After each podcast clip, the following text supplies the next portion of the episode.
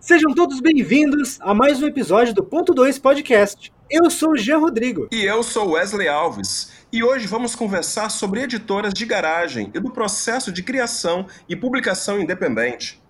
Olá pessoal, eu sou Jefferson Pimentel, da 101 Games, e RPG Solo é vida. Aqui é o Marcos Baikal, da Jotun Raivoso, emulador de mundos e artista de Paint incompreendido. Eu escrevo RPG junto com Wesley na nossa própria editora. Adorei, adorei. Artista de Paint incompreendido. Adorei, cara, adorei. eu, eu sou o Thiago Jungs, o da Coisinha Verde, e Just Do It! do it now! Não desgruda daí que o ponto 2 já vai começar. Não teve o Roda Vinheta? Roda Vinheta eu acho tão legal. Roda Vinheta! Não desgruda daí que o. Não desgruda daí que o ponto 2 já vai começar. Vai, Jefferson. Agora o anúncio dos nossos patrocinadores. Solta a vinheta. Falando sobre o meu processo, né?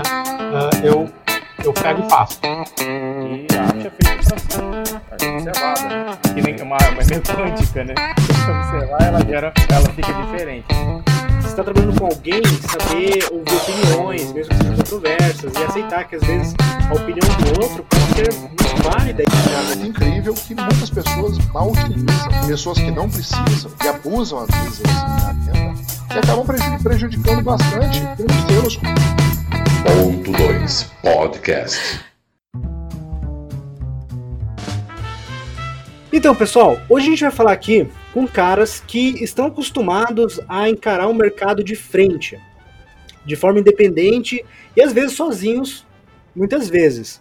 Mas a gente sabe que o processo em equipe já é um, um processo difícil. Trabalhar e criar um, um jogo, um RPG ou qualquer tipo de material com uma equipe já é algo desafiador. Mas como que é o processo de criação de um projeto é, de forma completamente independente, sem, digamos, um financiamento externo grande ou uma, uma, um background já de, de projetos financiados ou lançados. É, como, como bem o Jean disse, esse processo de criação ele muitas vezes não segue um padrão ou então uma receita propriamente dita. No exemplo, o Jefferson, como é que é o seu processo de, de criação? Evidente que são processos que serão diferentes até mesmo dos três que estão presentes aqui. O que a gente quer saber é o seu mesmo. Olá, pessoal. A gente, na 101 Games, é, somos uma dupla, eu e o Bruno Sattler. Toda a parte de, de, de, game design e escrita fica por minha conta, enquanto a parte de, de preparação do livro, artes, acompanhamento de toda a produção do, do produto, propriamente dito, fica por conta do Bruno. E no meu caso, para criar, é, sempre parto do, do tema que, que eu vou fazer. É, vai ser um livro sobre, sobre monstros, vai ser um livro sobre é, espada e magia. Partindo do, do, tema básico, eu vou refinando, certo? E depois busco é, a melhor mecânica que se adeque àquela situação. Eu tenho um arcabouço de mecânicas, sejam mecânicas indie, sejam mecânicas é, daquelas mais famosas, que podem ser utilizados em cada um desses, desses produtos em separado, e escolho aquela que melhor se adequa, caso os dois em um único produto e começo a elaborar um contexto como um todo. Tento refiná-lo como um produto único e que a mecânica converse com o tema. Feito esse primeiro protótipo, começam os testes. Primeiro eu testando, é, utilizando muito ferramenta solo para isso, é, faço todos os testes, preparo o melhor possível a mecânica, para depois abrir os playtests é, com outras pessoas das mais variadas possíveis. É, desde pessoas que são é, interessadas no tema específico, como pessoas que não demonstram tanto interesse assim, para verificar se esse interesse consegue ser despertado. É, voltando desse refino, eu colho esse feedback pessoal, tento melhorar naquilo que, que for possível, e depois desse segundo refino, é, um produto já bem trabalhado, ele volta de novo para playtests para tentar fechar a versão final, que não vai ser final no final das contas, porque ele ainda vai para a mão do Bruno, que não faz uma série de cortes, ele modula a quantidade de páginas, é, ele direciona as, as, as artes necessárias, Eu descrevo o que precisa, ele prepara o arcabouço de artes e a estrutura do livro. Então a gente modela esse texto. Ele reclama bastante que eu escrevo. Você escreve muito, Jefferson. Como é que eu vou fazer isso aí em 70 e poucas páginas? E no final das contas a gente modela para que caiba na, na, no formato que a gente pretende para aquele determinado produto. E o tema também. É o dilema de todo, é o dilema de todo diagramador, cara. e, e, o tema também, é, o tema também vai dizer o tipo de produto que a gente tem. É, você pegar um tema é, bem simples e tentar lançá-lo em um livro de 400 páginas, capa dura, com vários fluffs, é algo complicado. Então, assim, a gente produz bastante é, é voltado a um, um, livro de menor quantidade de páginas, menor valor é, de investimento, é, mas também temos planos para jogos maiores, com mais páginas, com fluffs e tudo mais. Então, assim, é, sempre começa com tema, e a partir do tema as coisas começam a se engatilhando até que chegue ao, ao, à proposta do projeto. Pô, eu acho interessante isso, porque, tipo, às vezes você fica imaginando, né, da onde que surgiu uma mecânica, ou da onde surgiu uma, uma temática de RPG. E você vê no mercado hoje em dia que tem RPG de tudo quanto é tipo. Eu lembro de um do RPG que saiu acho que ano passado, que é o Boletos e Ilusões, cara. Que quando eu vi a primeira anúncio, eu falei, cara, isso é zoeira, né? Você tá jogando como um cara normal vivendo no mundo real. Tipo, e, e é isso aí. O jogo é, é, por aí. Tipo, eu acho muito legal esse tipo de, de pluralidade de, de temáticas. E esse desafio aí de, de encaixar uma mecânica numa, numa temática pré-estabelecida, ela é muito difícil assim, ou você, tipo, pega por referências que já existem no mercado, ou então você, tipo, tenta criar a sua própria mecânica? E dizem que, as más línguas dizem que se o Jorge Valpassos ouvir esse episódio, ele vai criar um, um, RPG de garagem, não é? Especificamente de garagem, pra você jogar dentro da, da sua garagem. É bem por aí, é bem, é bem capaz. O Valpasso é. é, vocês viram, é, vocês viram o rola bosta, né? O rola bosta ficou, ficou sensacional. Muito divertido, cara. O, o, que, o que eu mantenho aqui, eu mantenho uma biblioteca de sistemas. Tanto sistemas meus como sistemas SRD, liberados à disposição. É, tento encaixar na necessidade. E, eventualmente, a gente cria um sistema específico para a temática. Por exemplo, é, eu fui chamado para escrever o Calimbinha, que é a versão micro do Kalimba, que foi um RPG é, que teve uma excelente, é, um excelente aceite pela população, pela, pela, pela, pela pelo grupo aí. É, e na, no desenvolvimento do Calimbinha, eu tentei desenvolver um jogo que, através de mecânicas muito simples e mecânicas é, é, criadas em cima de brincadeiras africanas, é, que se adequasse à necessidade da temática. Então, eu tenho esse arcabouço, essa biblioteca de temas, de mecânicas, de, de propostas, muitas delas desenvolvidas em jogos passados, que eu utilizo caso haja necessidade. Hum, interessante, interessante. Às vezes eu vejo, tipo, jogos que, assim, é, muitas pessoas nasceram no RPG, digamos assim, é, jogando jogos do sistema D20, né? Seja D&D, seja Tormenta, seja qualquer outro variante. E na época do, do sistema D20, o, tinha muitos jogos, muitos cenários que utilizavam a mesma mecânica para contar uma história diferente, né? Às vezes com uma modificação diferente. E assim, uma coisa que é meio preguiçosa da minha parte, mas eu achava muito legal você não ter que aprender um novo sistema para jogar um jogo novo. Mas hoje em dia, mais maduro, eu percebo que, tipo, às vezes uma mecânica ela conversa muito melhor com alguns temas, alguns certos temas, né? E nem sempre o D20 vai resolver todas as situações. Eu acho que. Eu não lembro quem que tinha falado pra mim, foi o Wesley, que o, o próprio D20 não é uma, uma boa métrica de realidade, né? Não, tirar não é. um, tirar dois, passa, né? É a mesma coisa, tem a, a, mesma estatística. Então o D20 ele não se aproxima de uma realidade, não é? é assim, e outra coisa que eu penso também sobre sistemas é que o sistema ele tem que conversar com o próprio cenário, sabe? Quando quando o Marcos estava, porque quem, quem eu, eu comecei a escrever sobre o Resistência Glock e o Marcos ele começou a escrever sobre o próprio sistema. E uma das coisas que a gente se preocupou foi da criação. Esse sistema ele ter correlação com o próprio cenário. É, a gente pensou nesse sistema nosso, que a gente iniciando a Jotun começou a bolar esse sistema que a gente chama de Delta, né? O Wesley teve uma ideia e o sistema virou Delta. E aí a gente começou a conceber a mecânica dele e falou assim: ah, vamos tentar fazer ele o mais genérico possível para poder encaixar.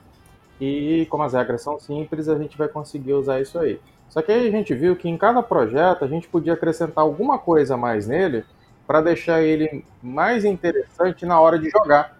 Porque se você só deixasse ele muito genérico, você deixaria o jogador um pouco na mão e às vezes ele sentiria que esse sistema tem a oferecer a ele menos que outros sistemas que ele vai ver por aí. Aí você percebe ah. que em cada sistema você consegue fazer uma, uma, Quando você conecta ele com o jogo, você torna a experiência de usar o sistema mais divertida, que é um ponto importante. Não basta ser um sistema que simula bem ou que é simples de jogar. Ele tem que ser um sistema que é divertido de jogar enquanto você narra aquele RPG. E isso é um é. ponto que. Sistema... Tanto que, tanto que no, no próprio Resistência Glork, nós fizemos uma brincadeira metalinguística que o próprio sistema pode ser jogado dentro do próprio jogo. Que é, é, é a brincadeira de churongas que a gente colocou no, no, no, no Resistência Glork, que os Glorks eles podem brincar de churongas, que nada mais é do que o próprio rolagem, é a própria rolagem de dados utilizada no sistema. Por isso nós fizemos essa, essa metalinguística. É, Para mim, o sistema é uma ferramenta. É ele, ele é modulado e modulável de acordo com a necessidade. É, mas também a escolha do, do, do sistema, para mim, ele é impulsionado por determinados elementos. Por exemplo, se eu quero desenvolver um jogo é, acessível, um jogo facilmente é, jogado, então, por exemplo, eu vou utilizar modelos aleatórios, caso hajam, é, acessíveis, seja baralho, seja um D6, por exemplo. É, na nossa linha, por exemplo, Vampiro Sozinho Escuridão, a linha Terror e o A Herança de Cthulhu, a opção primária seria utilizar o D6. Só que quando a gente fala de vampiro, lobisomem e bruxos ou magos é, no RPG, qual o dado que te vem à cabeça? Não é o D6, é o D10. É o D10. Então, por esse motivo, é, ao criar o sistema, a gente utilizou o D10 como dado como elemento característico até para fazer a interrelação com o cenário, com o mundo, com, com o gigante que é, é, que são os livros da White Então, assim, a escolha do sistema também tem que levar em consideração é, o público pra, para o qual a gente está tá direcionando aquele, aquele produto. É, não adianta você, por exemplo, pegar um sistema simples para criança e você lascar é, um sistema cheio de tabelas, cheio de mecânicas, você tem que adequar, utilizar o sistema melhor, não só se adequa à, temática, como também ao público alvo do seu produto. Assim. Cara, eu, eu acho isso muito da hora, cara. Por exemplo, Thiago, fala para mim o seguinte: você fez o, o, o, Meu Amigo Dragão, você fez vários sistemas que tem uma pegada que funciona também com o público é, infantil, né? Quando você desenvolve esse tipo de projeto, você foca primeiro no seu público-alvo? Como é que você faz esse processo de criação? Uh, é, o Amigo Dragão, em específico, foi um processo um pouco diferente, né? Uh, só voltando assim, falando sobre o meu processo, né? O Jefferson falou do processo dele de, de, de criação. O meu é assim, ó. Uh, eu, eu pego e faço. não, mas é, eu, eu, brinco com isso porque é, é basicamente eu, eu, eu, falo, né, o just do it, eu digo só faça, porque o que, que acontece? Qual, qual é a ideia? Se tu planejar, tu pode, óbvio, cada um tem o seu processo, né? Mas tu planejar às vezes demais, tu, tu, tu, tu perde às vezes o próprio impulso do, da tua vontade de fazer aquele jogo. Porque para mim uh, o jogo vem de ti, né? Tu, tu, tu, tu tem a vontade de fazer aquele jogo tu vai lá e faz. Né? Então o que, que eu faço? A primeira coisa que eu faço é pegar um papel e caneta e começa a rascunhar. Uma brincadeira que eu gosto de fazer é, é para até trazer, para mim não, como eu falei, para não perder aquela aquele gatilho de ideia, aquela vontade de fazer o jogo, eu escrevo ou simulo eu jogando sem existir o jogo. Então uh, eu vou fingindo que está acontecendo alguma coisa. E aí eu vou rabiscando. Isso isso gera várias ideias, isso eu abro um arquivo, ou às vezes até no papel, às vezes no, no computador, e vou escrevendo várias ideias que vêm me vindo, porque às vezes enquanto eu estou fazendo uma coisa, vem ideia, vou anotando. Então o meu processo é totalmente caótico. um, só que o que acontece? Tem um momento né, do, do processo que daí tu começa a organizar. Eu prefiro assim, eu, eu até incentivo as pessoas que estão criando a seguir um processo assim, porque a maioria das pessoas começa a, tá, vou fazer um jogo, tá, peraí, eu primeiro preciso planejar, preciso ver que tipo de, de jogo que eu quero, que tipo de alvo, público-alvo que eu quero, e aí tu acaba perdendo grande parte do que tu queria mesmo com o jogo. E aí tu acaba, o jogo acaba virando um, vamos dizer assim, um trabalho, né? Tipo, tu, tu, tu deixou de fazer para ti. Eu acho que tem, tem, tem que continuar sendo teu, saca? Tem que continuar sendo ainda sendo um impulso teu para querer fazer. E hum, eu vejo, eu vejo o processo de, de criar jogo como, como arte mesmo, né? Uh, e aí, tu citou o Amigo Dragão. O Amigo Dragão, então, assim como vários dos meus jogos, claro, mas uh, uh, surge também de uma necessidade, né? Então, por, a minha filha é, é, autista, né? A gente uh, faz já dois anos que ela que, que teve o diagnóstico e, e de lá para cá eu só estudo, né? O, sobre sobre autismo porque, né? O papel do, do pai não tem outro, né? Um, e aí e aí eu que faço o jogo, obviamente, comecei a já pensar nisso, conversando com a, com a terapeuta dela, tive várias ideias, a gente conseguiu uh, uh, bolar um protótipo, testar com crianças. Uh, então, o que acontece? eu, mas eu fiz esse processo também, né? Eu fiz esse processo também. tanto é que, inicialmente, a ideia era ser, ter elementos de RPG solo, né? Porque eu fiz isso é outra coisa, né, que eu acabei não citando, que é fazer pesquisa sobre o tema, né? Às vezes, antes de escrever o jogo, vou lá, assisto filme, leio livro, uh, pesquiso tudo que, que tem, outros jogos que têm o mesmo tema, né? Para ter uma biblioteca de ideias também, né? E, e, poder montar aquilo, tem bem mais, às vezes, até flexibilidade na hora de criar, né? E e acabou que nisso o, o, processo de fazer o jogo foi mudando, porque inicialmente eu via uh, os RPGs focados para crianças dentro do espectro e, e, eles eram praticamente ou eram um, uma, instruções de como jogar D&D, sabe? Como o mestre deve jogar D&D. Isso, isso me batia muito, porque tu ainda precisava de um mestre, tu ainda precisava de alguém para centralizar isso, né? E fazer todo o papel aquele, aquele papel que, na minha opinião, já está já tá, uh, uh, datado já, que é o, todo esse, esse, papel pesado do mestre, né, de, de ser responsável por tudo. Uhum. E aí, o que, que acontecia? Acontecia que eram jogos que provavelmente eram pouco jogados, porque a criança queria jogar um jogo. Aí ia lá o pai dela, comprava, né? E aí, o pai dela é que tinha, né, os pais, né, pai e mãe, tinham que estudar o jogo, aprender como narrar o jogo, porque não só tu tinha que aprender a narrar D&D, no, no caso desse específico que eu estava citando, tinha que Sim. aprender a narrar D&D, tu tinha que aprender todas essas diretrizes que eles estavam passando, né, para ter uma experiência interessante. Então, uh, era um trabalho gigante. E adivinha, a criança é a que estava com a motivação para jogar. Né?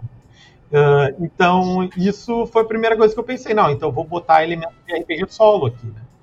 De elementos de RPG semestre. E, e no processo todo, né, eu testando e tudo mais, acabei chegando na, na conclusão que eu tinha que me aproximar mais dos livros-jogos. Então, Amigo Dragão, ele, ele tem muito mais de livro-jogo do que uh, uh, de RPG solo, né, em, em geral. Um, então, o processo né, é sempre esse, o jogo vai mudando, né? Até chegar no final ele mudou. Até por isso eu digo que às vezes tu planejar demais não adianta, porque se o jogo vai mudar às vezes radicalmente depois do primeiro playtest, não adianta muito, né? Então, uh, just do it, faz aí, testa, vai testando e vai montando. Aliás, o, um, que tem um processo de criação que é um pouco parecido com isso é o, o Eric Lang, lá do. Da, não, nem tá mais na Fantasy Fly, né? Da Kimon, É. Kimon. Ele O Minor 9. É. Tá na, tá na Kimon. É. Ah, é. E aí ele, ele tem. Ele, ele saiu. Não, não saiu agora. Sei lá, não, tô, tô perdido já. Mas ele, ele tem o processo né, de, de, de, de criação que é bem interessante. Ele faz um jogo bem complexo e playtesta. Tudo que, o, que as pessoas não usaram, não gostaram, ele corta. Ele faz, ele faz o contrário. Ele vai eliminando a- a- a- as coisas né, que ele criou e ficando só com o que ficou. né? E aí ele trabalha com isso. Então, Eu vejo isso, tipo, eu tenho, eu tenho amigos meus que mestram e eles têm costume de fazer uma aventura, quando eles vão narrar, muito detalhado. Eles pegam, tipo, qual é o nome do banqueiro da cidade, qual que é não sei o quê, qual é o nome das ruas, qual é o nome da- do plot. E aí quando ele vai jogar, ele às vezes reclama de, de dizer, ah, metade do que eu usei, eu não, metade do que eu criei eu não usei, né? pois é. Às vezes, tipo, é essa questão, a pessoa gosta de criar, ela gosta de ser detalhista, né, perfeccionista na criação dela. Mas às vezes é bom ter esse- esse- essa parte, né, de você saber cortar o que, cortar as arestas, né, dar uma podada assim no projeto para sentir como é que é, né. Ninguém aqui é, está no primeiro projeto, já são experientes, tem vários projetos já, já criados e tudo mais.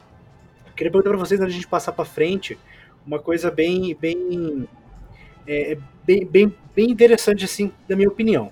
É, todo mundo fala que quando você cria um produto e lança ele para as pessoas, lança no mercado, é, ele não é só seu, ele se torna de todo mundo que abraçou a ideia e, e comprou ali o produto. Como é, como é para vocês assim ter a recepção do público dos projetos que vocês fizeram com todo carinho assim? Às vezes o público é, dá uma ideia a mais ou pensa de uma forma diferente o que você tinha planejado ou então interpreta de uma forma bem diferente ali o teu projeto. Vamos supor assim, você pensa em utilizar o Thiago, por exemplo, dá um exemplo aqui que, tá, que criou o Amigo Dragão para crianças autistas. Vamos supor assim que a pessoa pegou e usou para crianças que não têm autismo, e mesmo assim foi muito divertido. Como que é para vocês assim essa recepção do público do projeto que vocês criaram? É algo tipo é estranho vocês verem a pessoa interpre- reinterpretando o projeto de vocês ou não? Ah, para mim é extremamente benéfico. Todo tipo de feedback, até mesmo negativo, é importante para o desenvolvimento futuro do, do- do game design. Eu, assim, quando o camarada pega, na- no grupo a gente tem muito disso. É, o camarada cria supers no meio, de, usando o sistema de vampiro, usando. cria é, grupos de adolescentes fugindo do, de, de, de. Para mim, isso é extremamente benéfico. Não só é benéfico como a gente busca empolgar isso aí, é, pegando o sistema, por exemplo, o sistema utilizado no Vampiro, no Cthulhu e nos, nos dois próximos, ele hoje é uma SRD. Quem quiser produzir conteúdo gratuito ou pago, é, é, tem o sistema à disposição. Eu, assim, um dos, dos- do- das grandes inspirações para eu ter feito isso é o próprio Thiago. O Thiago ele disponibiliza muito conteúdo gratuito, muito, muito, acho muito mais do que ele produz para a parte, a parte é, é, comercial. Comercial. É, o Thiago ele tem um arcabouço lá no Coisinha Verde incrível de conteúdo. O Igor Moreno também tem muito conteúdo gratuito. E nós, Thiago, nós fazemos parte de um grupo que é incrível, que é o Solo RPG, onde tem É. mais de 1.400 arquivos, zero pirataria, de jogos à disposição para você pegar, para você modificar, para você criar em cima, para você melhorar, para você simplificar. Esse tipo de, de transformação, esse tipo de, de feedback é muito bom. É, a gente tem lá um, um- um sistema chamado Dominus, que eu acho que ele deve ter uma expansão para todo tipo de cenário possível. Ah, isso é legal. Não, e, e- e mais incrível assim, o cara chega no grupo e fala bem assim: Eu queria um jogo sobre o filme tal. A gente tem a desgraçado de um jogo lá dentro do grupo que se adequa perfeitamente à necessidade do cara. Tem- Isso é muito bom. Isso é legal demais. tem até da galinha pintadinha, gente. Tem até Dominus Galinha Caramba. Pintadinha, cara. O Dominus, o, Dominus é interessante, porque o Dominus foi criado por um- um- uma galera aí ahn, que, que ficou com. Ficou, chamou de iniciativa Dominus, e sem, sem botar seus nomes, e a galera então abraçou. O jogo é 100% eh, domínio público, né? De certa forma, até onde dá, né? Porque, mas é basicamente não tem dono. Então isso faz com que a galera pire muito, né? E, mas respondendo a, a pergunta, né? Uh, eu é a mesma coisa que bom, o Jefferson já, já, já me citou aí. Eu, eu acho que é, é, aquilo que eu falei, né? O jogo vem de ti, tá ligado? Tipo, tem que vir o teu impulso, tu tem que querer fazer ele. Mas ainda assim, o jogo é para os outros, né? Se tu faz um jogo 100% para ti, né? Uh, sei lá, eu, eu, tu, tu, tu, tu, tu tá perdendo alguma coisa. Tu tá perdendo a, as outras pessoas fazerem parte do, do, do jogo. E eu digo, eu digo fazer parte não só produzir, como, como citou, né, os hacks e tudo mais, que é a coisa mais linda que tem.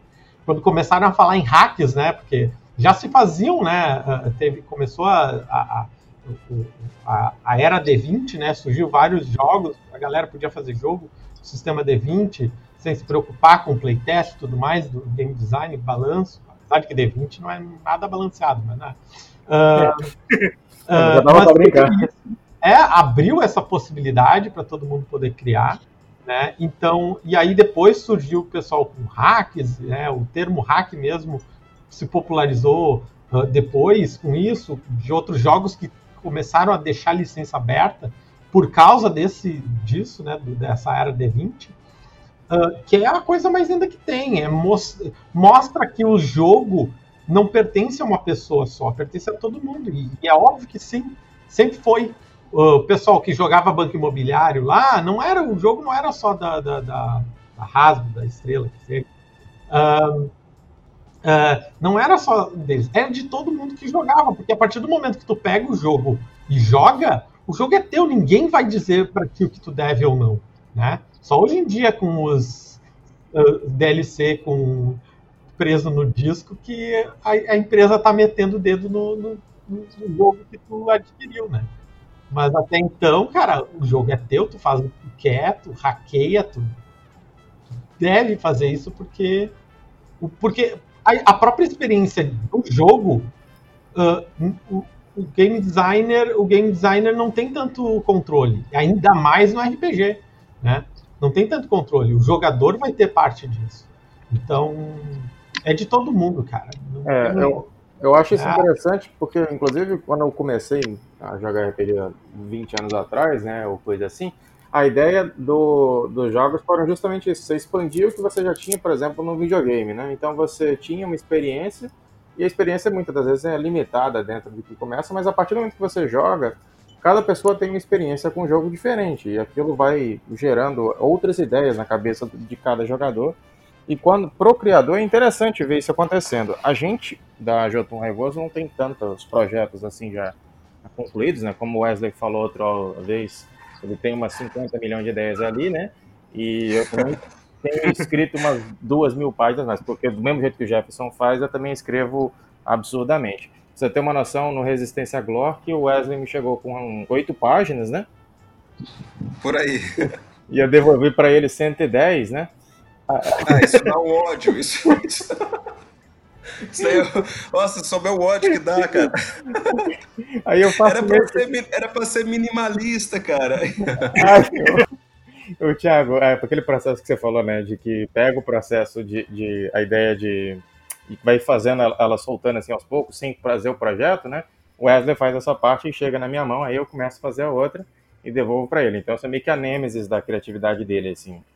Aí é, no primeiro projeto que a gente fez não foi propriamente um livro, foi um torneiozinho de que a gente usou o seu sistema de base, né, o, o Might Blade. E a gente fez justamente daí que brotou o nome de Jotun Raivoso, que virou o nome do projeto, que foi fazer uma arena de RPG. Normalmente você não joga RPG para botar jogador contra jogador, né? E o Wesley me chegou, ah, vamos botar assim porque o pessoal quer brincar disso. Eu falei, é, mas tem isso, tem isso. A gente começou a fazer umas considerações e gerou, depois de, de um debate, a proposta do jogo, que na verdade eram grupos de RPG que se enfrentavam, mas que eu coloquei ali em alguma coisinha de lore só para fingir que não, que nem Mortal Kombat, que se você esperar um pouquinho depois do início, você vê tem um pouquinho de história. Mas depois você começa a arrancar sangue e cabeça dos outros. Então, é, a gente fez isso, só que eu falei, eu, eu, criei um conceito de uma arena e tal, um tabuleiro, e falei, para isso ficar interessante, tem que ser simultâneo. Então a gente pegou quatro equipes, duas contra duas. Aí eu falei, esse outro grupo aqui, você que vai cuidar. E eu, que era o, o criador do contexto das regras, vou ficar com esse. Então, o jeito que rodou em um foi completamente diferente do outro, né? E o feedback que foi gerado nas mesas também foi diferente. E a gente viu Uh, tipo que em tempo real aquele, aquele negócio ali envolvendo 16 pessoas fazendo playtest ao mesmo tempo, né? É, mais dois narradores e um monte de papel e cartolina. Então, é, foi um, um, um, projeto interessante que acabou cedendo a gente essa, essa, esse título, né? Porque dentro da arena o pessoal começava matando Jotun. E a, a gente teve depois, agora no Resistência Glor, um, contato bastante próximo, né? Porque o projeto ainda é pequeno, minimalista, pelo menos no alcance, e a gente conseguiu ter bastante é, umas reações muito interessantes, né? O, o, o professor Arthur, né, o Wesley, quando ele uhum. feedback pra gente, ele mostrou uma, uma dimensão que a gente não sabia que o projeto tinha tomado, porque apesar de tudo, é aquela coisa, o Wesley teve uma ideia, eu usei verborragia em cima dela, ela depois foi comprimida, esticada, comprimida, esticada, aí entrou as ilustrações. Aliás, desde o início, quando ele me apareceu com o projeto, ele já tinha um desenho da Chiara para dar ao negócio um pouco mais de. de... Uma ilustração, só para ilustrar, de é, modo mas, geral. Mas a partir do momento que você tem ilustração, você já tem, igual o, uma outra vez vocês estavam falando aqui no podcast, você já tem uma, uma espécie de uma isca, né? Você fisga o peixe então, para alguém que é, um, que, é um, que é um escritor, no meu caso, que tem um amparo de ver uma imagem de fora muito forte, né?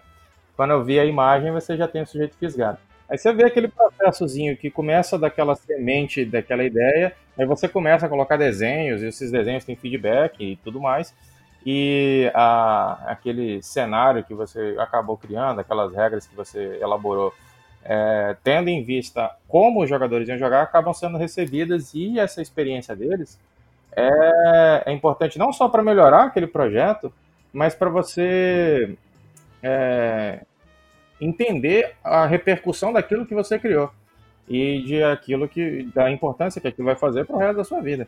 Então é a feedback é, é, é, acho que é uma das maiores realizações que você tem quando você é uma publicação, uma editora que publica por conta própria, né? Porque você não entra nisso aqui exatamente para ficar rico, mas você entra para criar. E como o João falou, né, é um processo de arte, né? E a arte é feita para ser observada, né? É meio que nem, é que nem uma, é meio quântica, né? Tem que observar, ela gera, ela fica diferente. Então, se você só criar arquivo e deixar ele guardado no seu computador sem nunca publicar, aquilo é, tem importância, mas é, muda completamente a partir do momento que aqueles, aquelas publicações são expostas ao público e eles começam a interagir com elas. O Jefferson ele fez um comentário e ainda nesse, nessa conversa a respeito de feedback, Jefferson comentou agora que o Thiago Jungs é uma, uma, uma referência, o Thiago Jungs é uma referência para nós escritores, principalmente na, na democratização de seus jogos, não é? Agora, fazendo um feedback aqui para o Thiago e pegando um gancho com o que o, Marcos falou, nós utilizamos na Arena Arena Yotun Raivoso, é o sistema Might, do Might Blade, que é a criação do Thiago. Daí eu entrei em contato com a editora, o, o, a, o, com a editora da Coisinha Verde e consegui o telefone do Thiago e expliquei a situação para ele. Eu acho que talvez você nem lembre disso, Thiago. Mas aí, de qualquer forma, entrei em contato com ele, ele foi bem prestativo, é, é expliquei para ele a, a, arena tudo mais e no final das contas ele, ele nos doou dois livros ainda e foi o prêmio da para, para foi o prêmio do torneio o, o, o, o Might Blade o, o, terceira edição e o manual o manual do guerreiro não como é que é o outro Thiago? Era dos monstros era dos monstros. Isso e o Codex o monstro Codex é, isso, exatamente. O, esse, nesse, nesse, nesse, nesse, nesse, ainda nesse papo de construção, é porque o Marcos ele está sendo um pouco, é, está sendo um pouco humilde aí. De, ele não quer, ele não quer me ofender, na verdade, porque a gente briga bastante. os processos de aqui no backstage da, da, da criação, não é? é? Às vezes eu chego com uma ideia para ele, é, eu, digamos, é, só um exemplo aqui. Na, no Resistência Glor tem uma, uma cidade, uma localização chamada Pinga Fogo, não é? Uma, um local lá em Churuba, no planeta Churuba, chamada Pinga Fogo. A criação de Pinga Fogo ela se sucedeu dessa forma. Ah, eu estava com a minha esposa e minha filha recém-nascida na maternidade e tinha mais uma mãe lá, né, com, com, com a criança. Chegou, era de madrugada, de madrugada não, mas devia ser umas 11 ou meia-noite já. A enfermeira ela perguntou para essa outra mãe de qual cidade ela, ela, ela era, né? Aí ela falou assim: Ah, eu sou da cidade tal, mas o nome da comunidade é Pinga Fogo, que é o interiorzão aqui do Espírito Santo. Aí daí, sem pensar, sem pensar, eu já mandei pro, pro Marcos a seguinte informação: Marcos, cria uma cidade chamada Pinga Fogo em Churuba. Aí ele me respondeu o seguinte: Mas de que jeito? Aí eu respondi: Não sei, se vira. Eu só quero. Eu só quero uma cidade chamada Pinga Fogo. No, no processo de vocês, assim, que vocês trabalham com outras pessoas, o Thiago ele trabalha um pouco mais solitário, ou então ele tem parceiros é, um tanto mais pontuais, como Bruno, ou, ou Luciano, ou Domênico. Uhum. O Jefferson já disse que também trabalha com o Bruno. Como é que é esse processo de criação mesmo? Eu quero saber assim as nuances e os bastidores. Vocês brigam igual o Marcos e eu brigamos ou não? É mais na, na paz mesmo? Bruno e eu brigamos zero. Assim. O Bruno ele serve como, como pé no chão. O Bruno é muito consciente. É, mesmo sendo arquiteto, mesmo produzindo bastante produtos físicos, prédios e tudo mais, eu viajo bastante quando o assunto é jogo. É, por mim, todo livro meu tinha 200 páginas, 200 e poucas páginas. Eu falo com o Bruno que a culpa de eu escrever tanto é do tamanho A5, né? O A5 é a para você vender. Eu falo, a culpa é do A5. A culpa é do A5. Se fosse A4, com certeza ele escreveria tanto. Tem que aumentar a fonte, né? O espaçamento também. Ah, aí ele, por exemplo, quando eu mandei, o, quando eu mandei os, dois, os dois atuais, o Cântropo e o Push, para ele, outubro do ano passado, e ele fez a primeira formatação, ele virou para mim e falou o seguinte: se vira aí para cortar texto em todas as páginas, em todo canto, em todo quanto é lugar, para poder caber. Porque vê o que você prioriza e o que você não prioriza, porque a gente tem que fazer esse troço caber em 72 páginas. Meu amigo, foi assim, foram quase dois meses para tirar texto, para poder modelar, reescrever, porque tem que caber naquela, naquela quantidade. Assim, a gente, quando a gente sai do, do, do, do, da, do mundo do mundo do mundo do, dos sonhos e começa a se materializar a gente tem que se preocupar com concepção, com a quantidade de páginas, com o tipo de fonte. Ele fala, ó, é, essa fonte é massa e essa fonte não tolera cedilha. Então você tem que fazer com que todos os títulos não tenham cedilha. É, esse tipo de Nossa, coisa. Isso, isso, isso machuca, cara. Pô, mas faz tem parte. Aquele acento, acento, aquele, tem aquele acento agudo que é, que, é, que é fundamental. Você não pode usar aquela fontezinha legal. E eu também, né? É. Aí, e assim, Cara, tem também a escolha da arte. Como é que vai ficar a arte para casar? A, a, quando o Bruno fez os primeiros rabiscos pro Vampiro, Bruno tem um traço, tem um traço meio cartoon. Quando ele fez os primeiros traços, os primeiros rabiscos do Vampiro, eu falei, cara, inacreditável é, ele foge de todos os conceitos de, de traço de terror. E, ó, eu falei, ó, eu gostei. Espero que as outras pessoas gostem. Aí comecei a mostrar para uma galera essas artes dele, pingadas.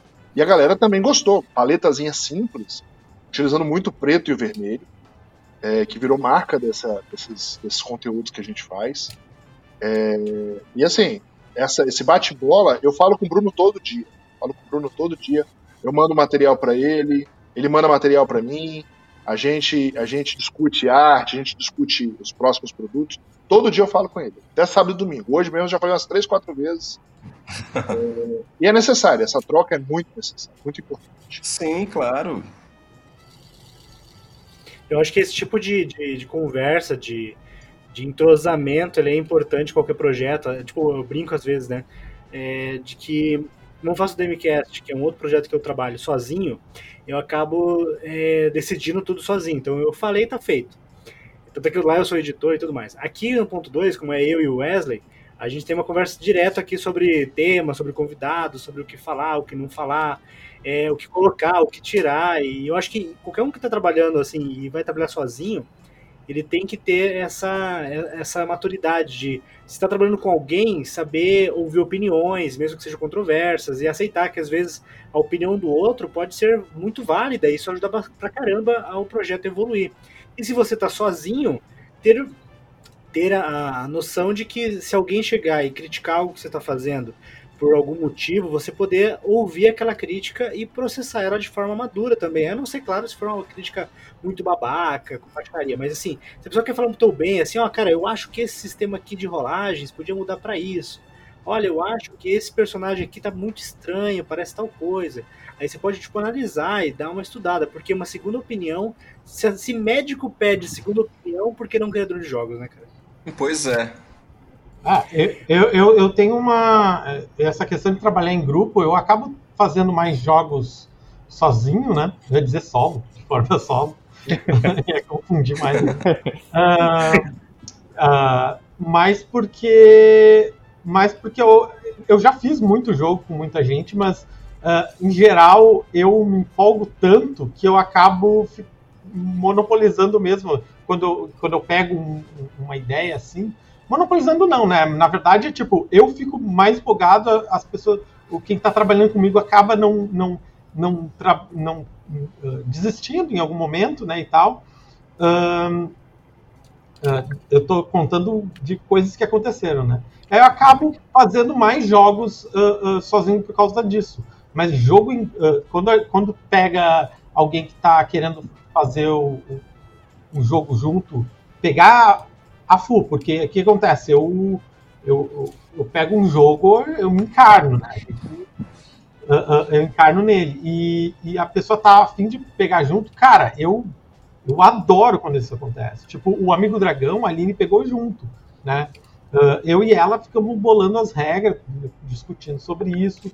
Teve. E tem as, as, as né? As game jams, Uh, todo ano tinha a Global Game Jam, ainda tem, né? Eu não participei das últimas, uma série de coisas, mas um, em que tu monta um grupo e tem que sair com o jogo, né? E, cara, eu amo, eu amo essas jams por causa disso. Eu, eu gosto das jams que tu vai no lugar, né? Que é as Global Game Jam, tu ia no lugar aqui, a gente tinha a, a Unicinos, que tem a faculdade de jogos digitais, uh, que eu cursei também. Uh, e aí eles uh, faziam ali, né? O pessoal acampava, ficava o fim de semana inteiro fazendo um jogo. E é muito massa, assim, é muito massa. Todo mundo encarnado, porque daí tu não tem nem desculpa. Todo mundo trabalha do jeito que eu trabalho 100% das vezes. É. O... aí, aí é massa, é muito massa. E o feedback, ele estava falando do feedback, né? Eu, eu acho muito. Olha, a coisa mais importante, eu costumo dizer, o teu jogo só vai ser feito com playtest mesmo. Né? O playtest é que tu vai ver o teu jogo. Não, tu pode bolar todo o jogo e escrever todinho. Se tu não playtestou, não tem jogo nenhum ali. Playtest, aí tu vai ver, isso aqui que parecia que tá, ia funcionar, não funcionou. Né? No playtest. E, e por isso que eu digo quando o pessoal vem, ah, meu, eu posso, posso fazer uma crítica, eu, por favor, Por favor, que fale tudo que, tá, que tu acha ruim, fale, fala tudo. Fala tudo. Eu, eu tenho que implorar para as pessoas falarem. Então, uh, qualquer um que tiver qualquer crítica, qualquer, vem falar comigo, por favor. Eu amo crítica, não tô brincando, não é do tipo. Eu acho que. Eu acho que se eu faço um jogo e, e alguém acha algo ruim, eu quero saber, tá ligado? Porque eu quero melhorar, tá ligado? Eu quero que o jogo, eu quero que a pessoa não pense isso no meu jogo, né? Então, uh, eu acho fundamental, fundamental. O, uma, a gente viu aqui como algumas ideias, alguns processos de criação quase solos. A gente vê que muitos de vocês aqui têm parceiros, é, colegas que trabalham junto com vocês na criação de alguns jogos e também os tra que trabalham sozinhos.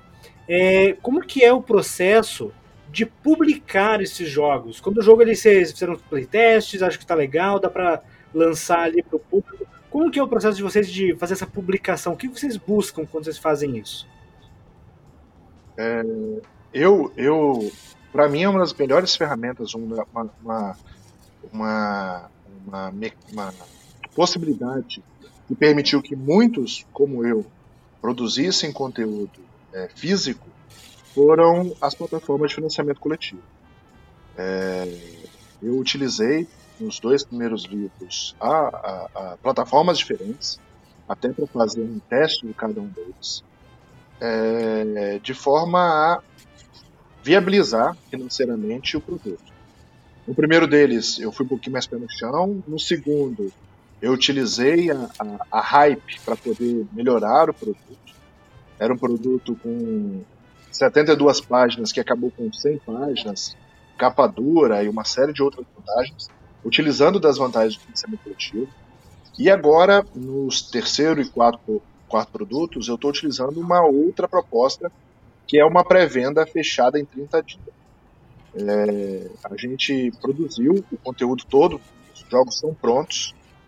Começamos a pré-venda para capitalizar é, um pouco do necessário para produzir, porque a gente tinha um caixa na Games, jogos foram vendidos por tempo e tudo mais. É, para nossa surpresa, na primeira semana, nós conseguimos o valor necessário para pagar quase tudo da gráfica, certo? É, vendemos muito bem o produto graças a essa, essa história que fizemos com os dois livros anteriores.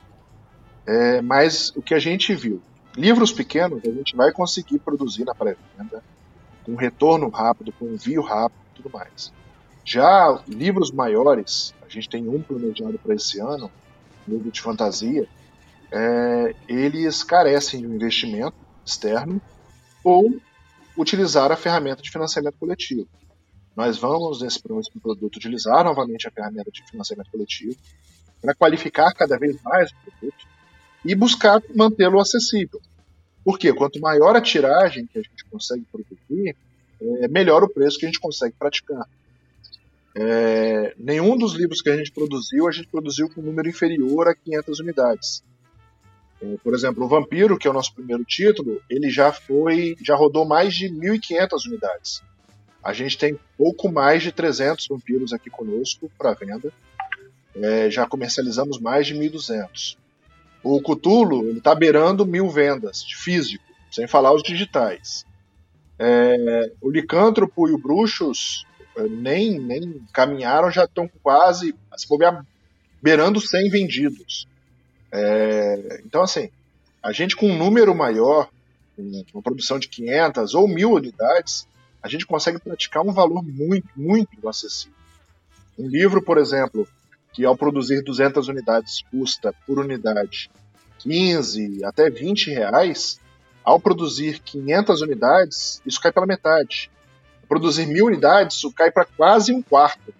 E quanto maior a tiragem, melhor fica para produzir. Só que você tem que ter vazão desses produtos. Se você planejar uma tiragem monstro, conseguir fazer e não ter, tiver vazão, você fica com um acúmulo de produtos que não, não, não, não faz rodar a parte de recursos. Aí a gente é bem organizadinho nessa parte. É, a gente faz caixa para produzir e até fazer com que os financiamentos consigam rodar com valores bem acessíveis. Nada de financiamentos de 60 mil, 70 mil, que isso foge muito a proposta até dos projetos que a gente tem, que são projetos acessíveis. A gente pensa aí, o primeiro, o primeiro financiamento foi um valor de 7 mil, o segundo um valor de 6 mil. É, Para o próximo produto, que vai ser um produto um pouco maior, a gente está pensando em algo beirando isso aí um pouco maior. Mas não sonho nunca, por exemplo, em fazer um financiamento coletivo é, pedindo a, a, ao povo 100 mil reais. Isso foge muito minha, minha, a, ao meu entendimento como, como, como, como necessário para produzir um conteúdo. 100 mil, 50 mil reais, isso é muito dinheiro para mim é, e muita responsabilidade. Isso é um padrão de, de, financiamento que você precisa aí, tipo, pensar num projeto que é um livro grande, capa dura, um caixa e outros itens extras, né? É, mas, mas eu acho que Mas eu acho que mesmo um livro alta. desse, eu acho que mesmo um livro desse, a gente infelizmente, é, a gente está indo, a gente tem os produtos muito acessíveis. Ó, o Thiago, por exemplo, ele, os livros dele saem quase todos por menos de 50 reais. Você pega um livro de qualidade, um livro bem ilustrado, Sim. bem diagramado, por menos de 50 reais. A gente lá na 101 consegue praticar 50 reais, 60 reais no máximo. Né, Thiago? Tem, a gente tem muito produto aí que vai de Sim. 60 reais a menos. E na contramão disso, a gente tem produtos de 400, 500. Os board games hoje, quase todos estão acima de 500 reais.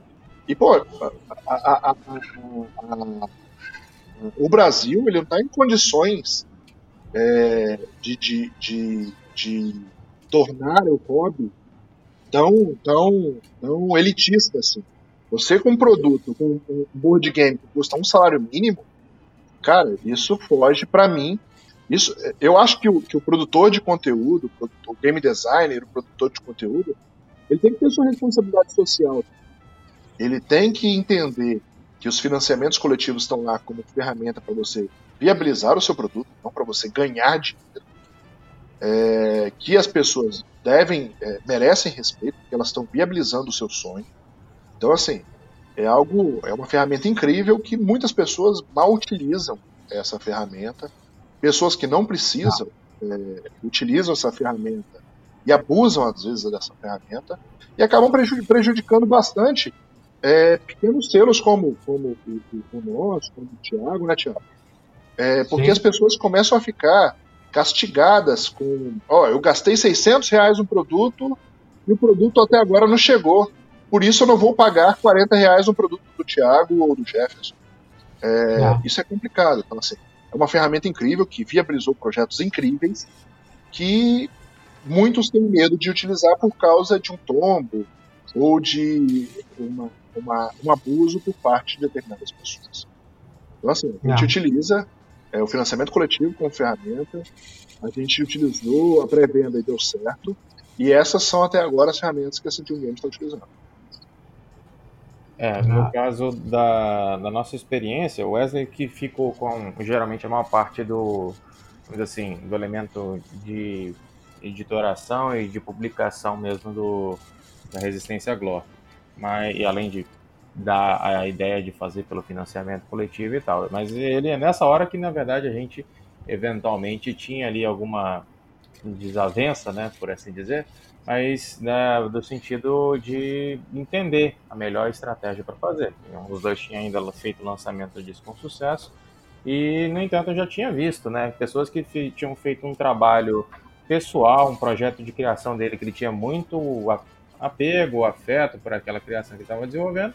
Aí ele vai falar, ah, tá dando certo para um, para outro, para outro, ele vai e cria o dele, modesto, só que não dá suporte. Por quê? Porque justamente o camarada tá dando apoio, por exemplo, num projeto de um autor famoso, de um jogo, né? No caso dessa história que eu tô contando, é de um jogo.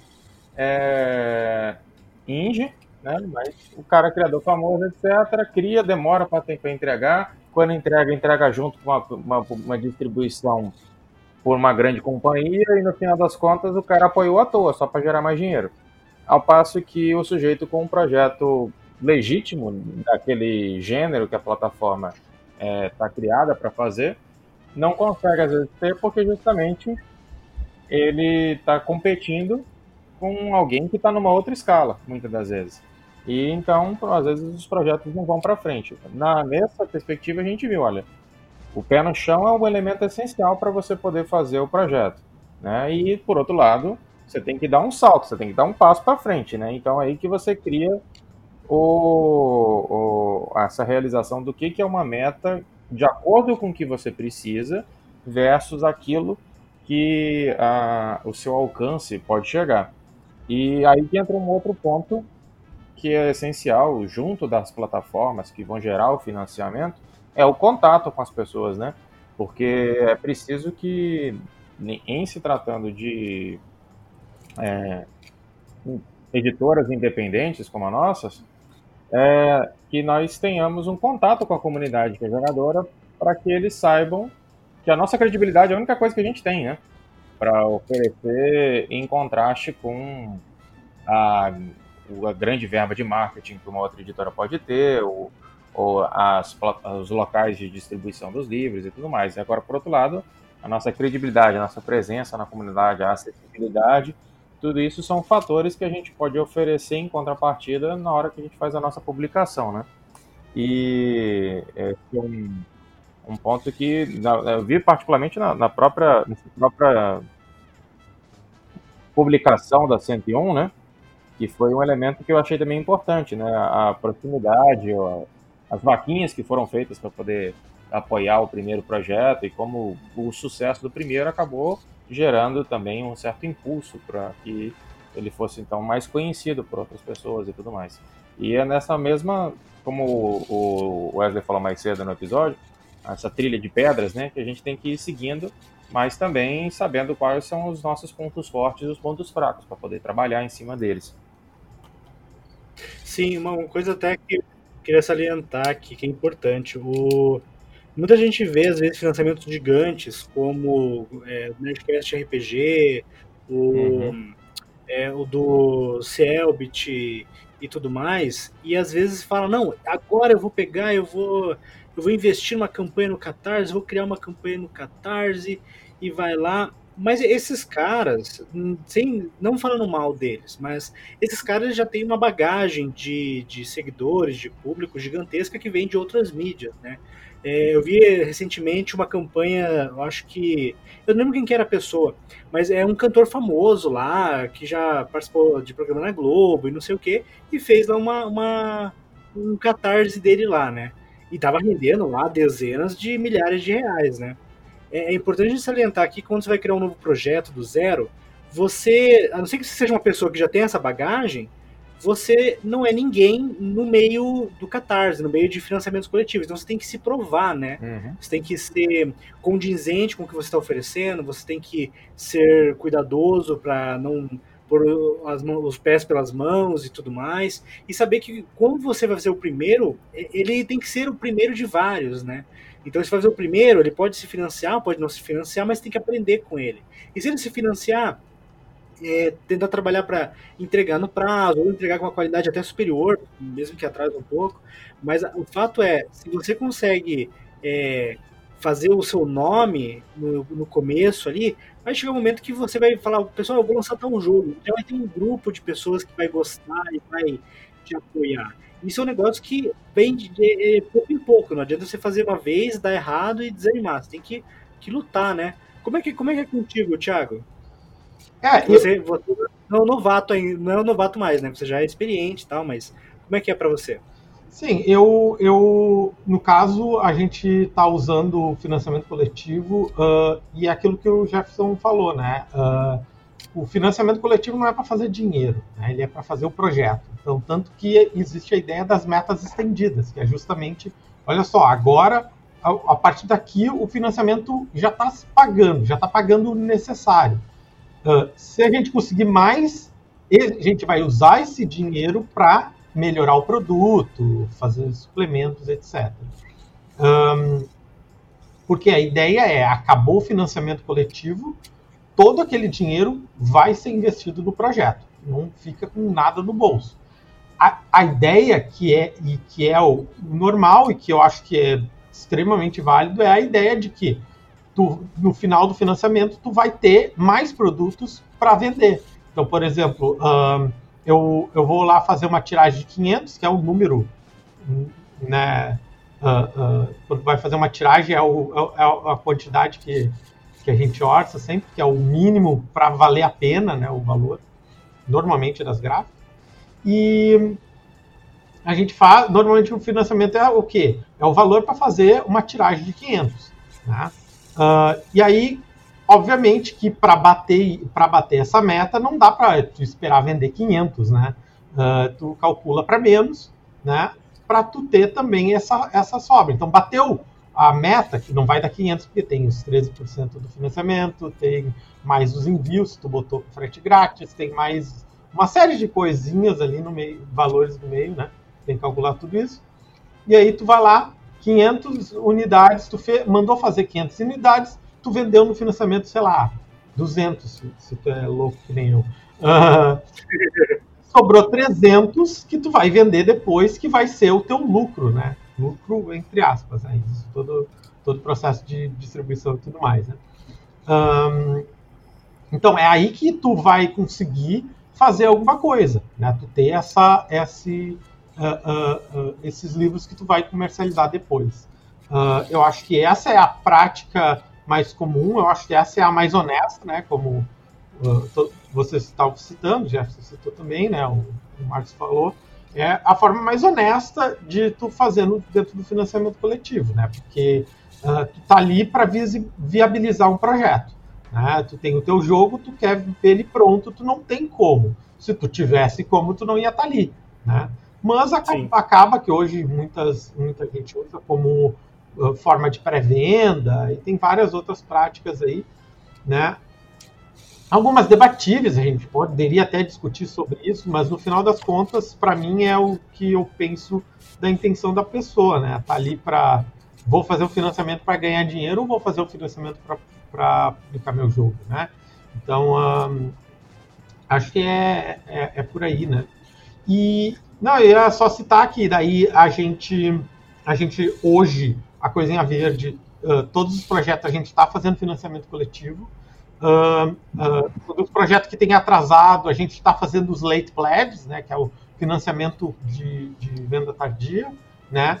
que a gente bota com a meta já batida praticamente, né, com o modo flex, que é justamente para quem quer ainda adquirir o livro, mas a gente ainda está produzindo ele, né? Então é, é o nosso processo de pré-venda, mas a gente só está fazendo isso com os projetos que atrasaram, né? Ou o projeto que deu algum problema porque sabe como é, né? O dólar subindo, o papel subindo, a gente teve que recuperar um pouquinho pelo menos para para não sair no prejuízo, né? Mas uh, não que não que a gente tivesse, né? A gente calculou tudo. Até eu estava falando isso esses dias na live, no, nas entrevistas, que a gente todos os projetos tão certinho, a gente se a gente não fizer late pledge, a gente consegue, mas fica muito em cima.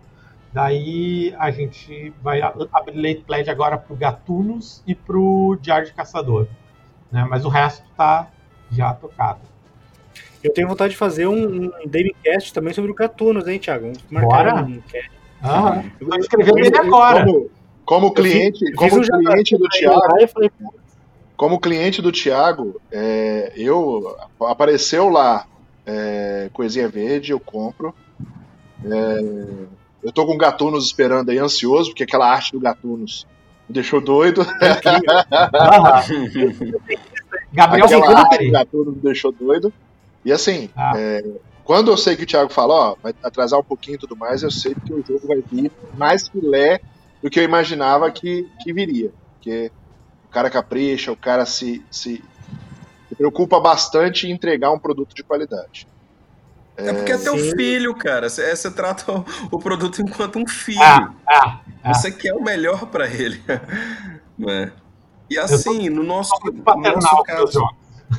Pois é, todos nós somos, na verdade. Ah. Ah, no caso aqui do, como, como o Marcos disse, o processo de, o processo financeiro, o cálculo financeiro para o Resistência Glork ficou a meu cargo. Então a gente colocou, e o que, que a gente tinha decidido é que deveria ser um, um, projeto que batesse as metas rápido e que fosse também um, um projeto acessível, porque a gente também comunga com, com essas ideias. A primeira, que o financiamento coletivo não é para você ganhar dinheiro, não é? Você não vai ficar rico com isso. É para você ter o mínimo capital, de capi, o mínimo de capital para que você possa tirar a sua ideia do papel e colocar no mundo físico mesmo. E outro detalhe, tudo que vier de lucro, você tem que utilizar para que esse projeto ele fique melhor então, é, como o Tiago disse, que o Tiago é um professor para a gente, né? Então a gente acaba seguindo ele.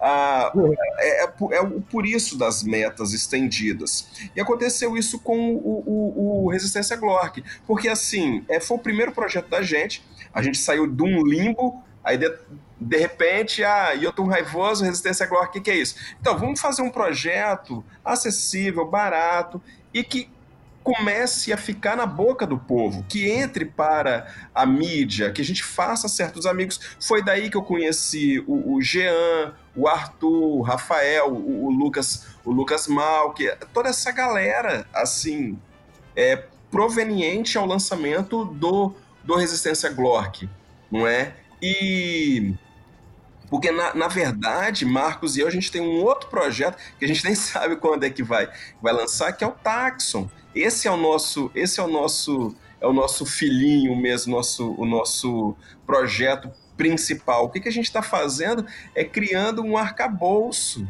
um arcabouço aqui de, de, de, de, de mídia, de nome, para que a gente possa lançar esse, esse livro mesmo, o Taxo, com um pouco mais de know-how. Desenvolver uhum. essa expertise. É importante, é importante.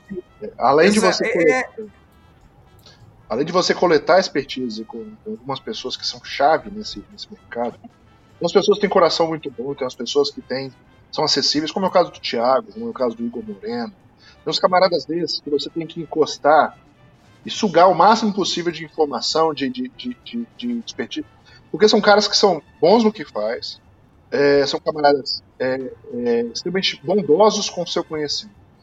Então, assim, isso já é o primeiro ponto. Você encostar nessas pessoas tentar aprender com aqueles que fazem um negócio legal.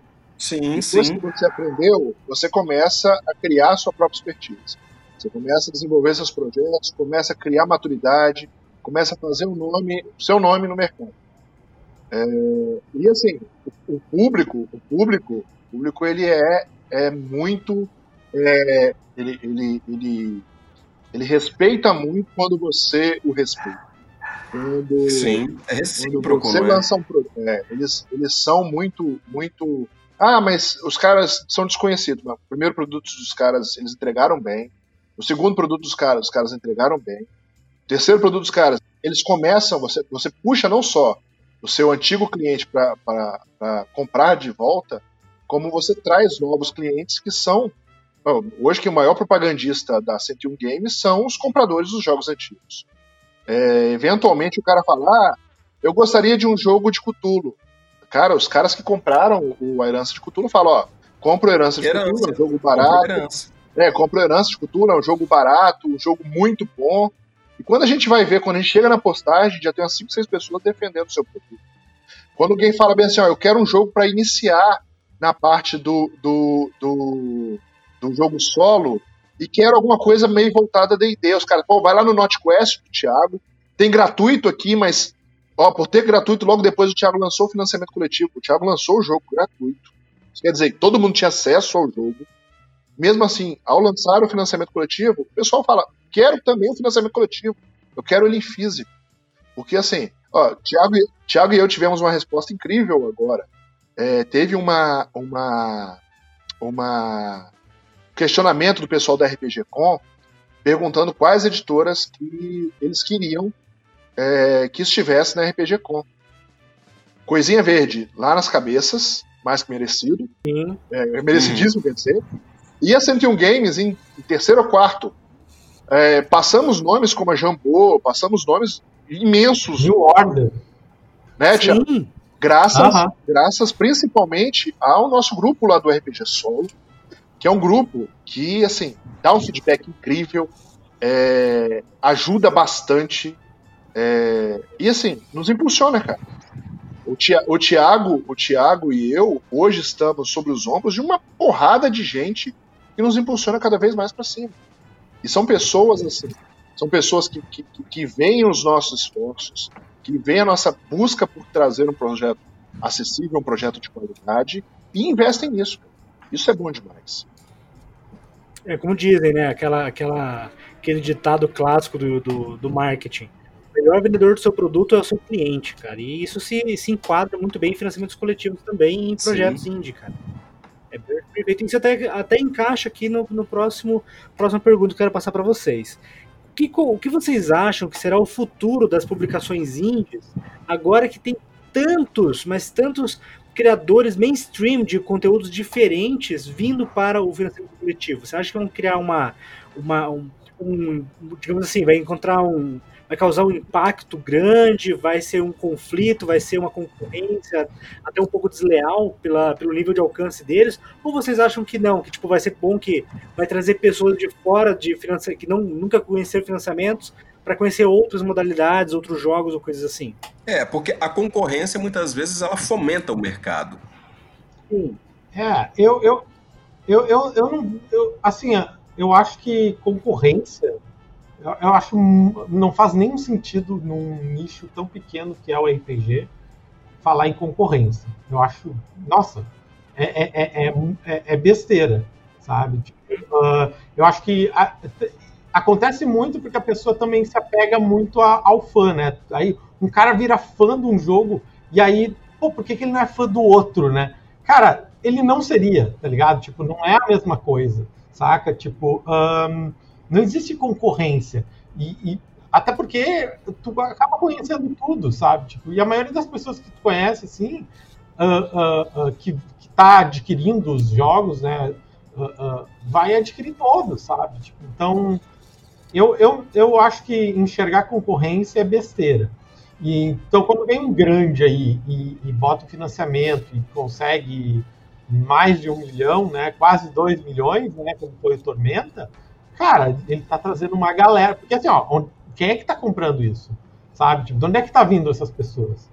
Isso é um mistério, vamos lá, vamos partir daí, né? Porque eu, eu, eu, eu na outra live, né? Quem, quem chega e diz que sabe o que está acontecendo nos financiamentos coletivos, sabe exatamente como os financiamento coletivo acontece, de onde vem e tudo mais, tá mentindo, porque todo mundo se surpreende, cara. Financiamento coletivo, do, do, do grandão ao pequeno, tá tudo sempre, sempre se surpreendendo. Então, uh, tem tanto, eu acho que tem tantas variáveis hoje que talvez em alguns anos as pessoas vão conseguir entender o que, que aconteceu.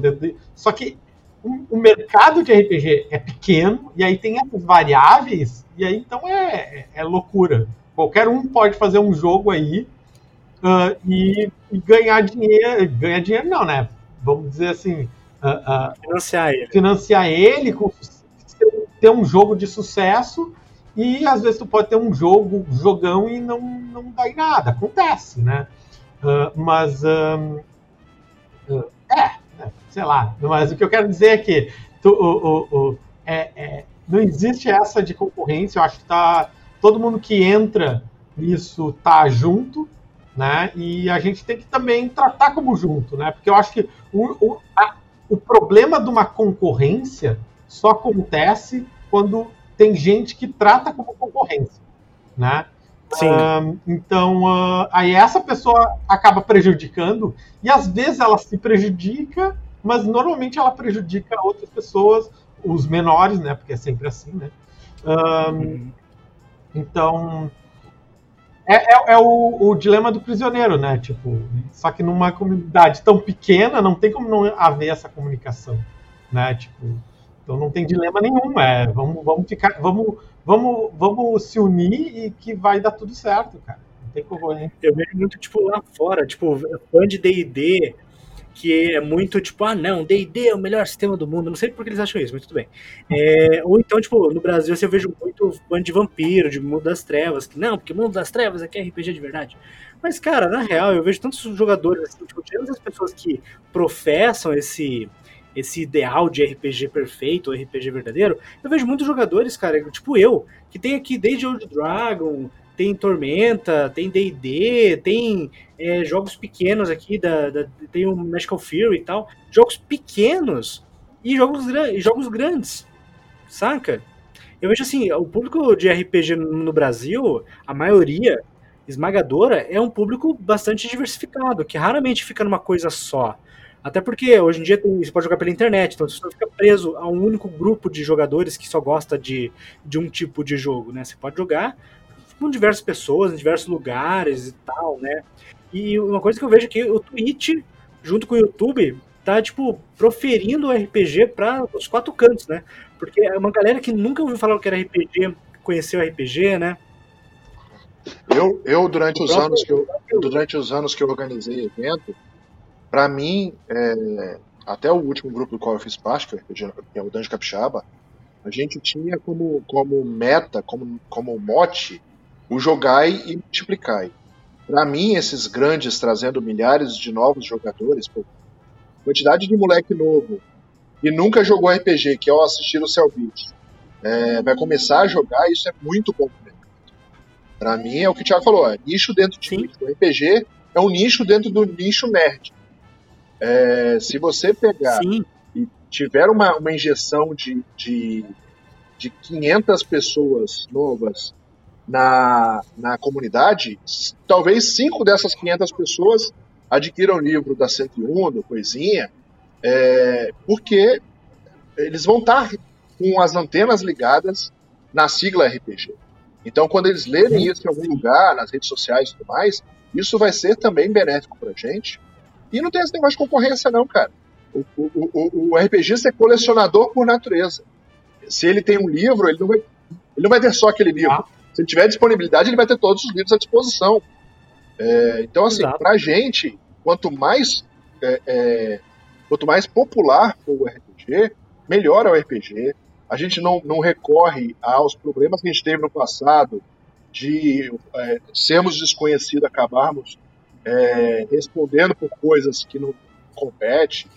É, então, no final das contas, para mim, quanto mais público, eu quero que o RPG seja tão famoso quanto o xadrez é, quanto o baralho é, quanto a dama é, porque isso só vai trazer mais pessoas para dentro do, do hobby e com isso, mais as editoras pequenas vão estar crescendo, as editoras grandes vão continuar crescendo. Isso é bom demais pra gente. Cara, isso é, isso é perfeito. Eu sou uma pessoa, cara, que eu mesmo nunca tinha apoiado nenhum, nenhum, nenhum projeto de RPG antes do Tormenta 20. E eu apoiei, tipo, porque, tipo, na verdade, meu- meus amigos eh, que são jogadores de RPG junto comigo, eu narro pra eles, me deram de presente o Tormenta 20. Eu fiquei maravilhado de, de, de feliz. Eles jogaram Tormenta RPG e eles me deram de presente o Tormenta 20. E, cara, quando eu vi, tipo, o projeto e participei do desenvolvimento, escolhendo, ajudando a escolher raça, escolher classe e tudo mais, eu, eu me senti tipo como se fosse parte daquele, daquela criação, sabe? E aí quando eu vi outros projetos na série, eu falei, pô, isso é legal, vou participar também. E eu mesmo, cara, hoje em dia eu participei de uns 4, 5 projetos diferentes, que, e até alguns recorrentes, que todo mês vem o boletim, eu pago ali, porque eu acho que, tipo, não é para ajudar, eu tô recebendo algo em troca, e algo de Exato. qualidade, algo que eu utilizo, isso, Hum. isso é muito legal. Ah. E eu não fazia, eu não sabia disso. Eu não fazia parte, tipo, hoje, se eu soubesse, né, tipo, antes como que era esse processo, é, talvez eu tivesse participado de projetos antigos, tipo, sei lá, o Call of Cthulhu do do, Order, ou outros projetos mais antigos, né? E eu acho que muitas pessoas vêm nessa leva também junto comigo. Tipo, agora com o Nerdcast vai ter muita gente entrando no Catarse pra tudo uma vida, sabe? Ah. Que vai conhecer agora, vai ter, tipo, sei lá, assinar new- newsletter, né? Eu lembro que eu, no Instagram mesmo, comecei a seguir a hashtag RPG, é, eu comecei a receber muita coisa interessante, cara. RPG Brasil e tal, umas, umas hashtags meio, meio genéricas, de, de conteúdo, cara, que eu acho que se não fosse eu estar buscando por isso, talvez eu nunca encostasse, saca? Eu tava muito fora. Apesar de eu jogar RPG há, há um tempo, eu não, não, não tava é, ligado nesse conteúdo mais indie, esse conteúdo é, que não é mainstream da, da, galera que, tipo, tá criando às vezes na própria casa, lançando em grupos e tal.